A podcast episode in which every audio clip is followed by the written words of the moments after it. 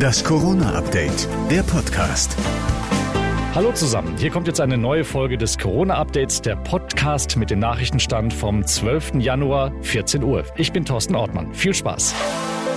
Es ist ein Tag, an dem Hoffnung und Horror so nah beieinander liegen. Hoffnung, weil mit dem britisch-schwedischen Impfstoffhersteller AstraZeneca wieder ein Pharmakonzern die Zulassung in der EU beantragt hat. Horror, weil möglicherweise ein ebensolcher Lockdown droht. Denn die Kanzlerin soll in einer internen Sitzung eine Verlängerung der harten Maßnahmen bis kurz vor Ostern gefordert haben. Sie sorgt sich laut Bild um die Virusmutation aus Großbritannien. Sie könnte die Inzidenzzahlen in Deutschland verzehnfachen.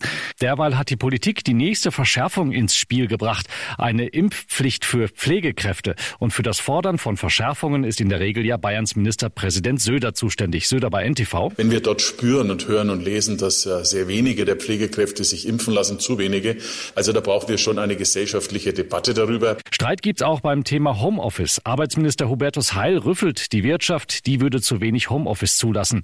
Im April arbeiteten noch 27 Prozent der Beschäftigten zu Hause, im November waren es nur 14. Die ersten Dosen des amerikanischen Flaschen moderner Impfstoff sind in Deutschland angekommen. 60.000. Moment, fehlen da nicht ein paar Nullen? Nein, es sind wirklich nur 60.000. Hollywood-Star Ralf Möller schwillt dabei die Halsschlagader wie zu besten Eisenpumperzeiten. Seine betagten Eltern leben nämlich in Recklinghausen und gehören zur Hochrisikogruppe. Wir reden wirklich von den Schwächsten. Und da hätte man sich bemühen müssen. Und das ist nicht geschehen. Das ist jedenfalls nicht richtig geplant gewesen. Großbritanniens Premierminister Boris Johnson hat nicht nur Ärger mit der Virusmutation, sondern auch mal wieder mit seiner berühmt-berüchtigten Sorglosigkeit.